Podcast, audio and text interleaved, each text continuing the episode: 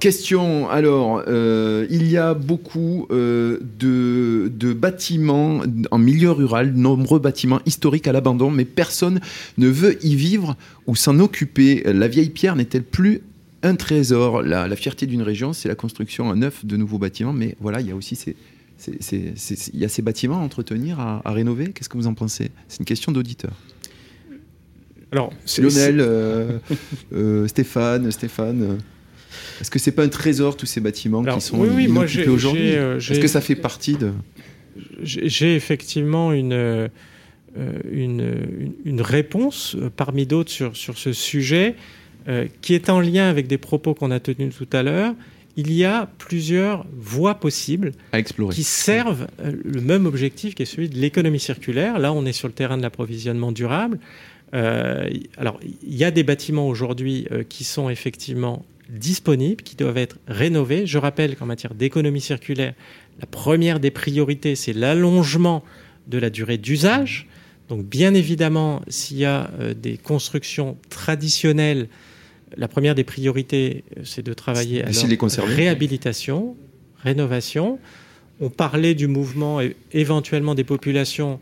Je dirais, pour rebondir sur l'effet Covid, que l'effet Covid a eu aussi tendance à pousser un petit peu l'ensemble des citadins vers toutes ces régions où il y a des belles pierres. Exactement. Oui, et, puis il y, a aussi une chose, on l'abordera probablement plus tard, mais c'est la réversibilité des usages. C'est euh, aujourd'hui, il y a des bâtiments euh, qui sont euh, des habitats résidentiels, des habitats de bureaux, qui demain peuvent passer sur d'autres applications. Et donc là, on, est aussi sur l'allongement de la durée de vie des bâtiments et l'allongement de l'utilisation. Deuxième question qui nous est posée, qu'y a-t-il comme avantage financier pour le maître d'ouvrage à recourir à l'approvisionnement durable? Dit autrement, peut-on mettre en avant l'argument du du coût d'achat en choisissant l'approvisionnement durable vis-à-vis des matériaux classiques, ou c'est avant tout un engagement citoyen? Alors là, on est, euh, on est encore, euh, c'est encore un peu tôt. Euh, c'est encore un peu tôt, ça va, ça va vite venir. Dès que le, dès qu'on aura développé un tissu un tissu plus vaste. solide, structuré, un vrai réseau. on, est vraiment au début. Donc, suivant les régions, je vais dire oui. Euh, il y a certaines régions où ce sera, ce sera moins le cas.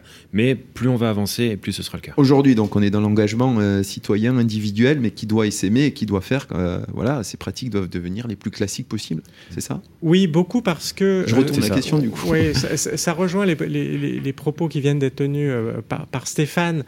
Euh, on a besoin d'avoir un plus large cercle de personnes qui s'intéressent dans les différents corps de métier à ces sujets de l'économie circulaire et ici de l'approvisionnement durable, parce que on le voit bien, à un moment donné, pour servir le maître d'ouvrage, il faut des personnes qui les accompagnent en proposant des visions globales qui permettent de réaliser une économie de projet sur l'ensemble du projet. Et on comprend bien qu'en additionnant un certain nombre de solutions qui chacune paraissent efficientes, on n'a pas forcément à l'arrivée une solution efficiente. Donc le rôle, on en a parlé lors du dernier Will, le rôle des éco-concepteurs, par exemple, c'est de travailler à cette efficience globale, de mixer les solutions à disposition sur le territoire et de faire en sorte que l'approvisionnement durable, comme un des piliers de la réflexion de l'économie circulaire globale, permettent aux maîtres d'ouvrage d'avoir une solution efficiente, c'est-à-dire moins coûteuse.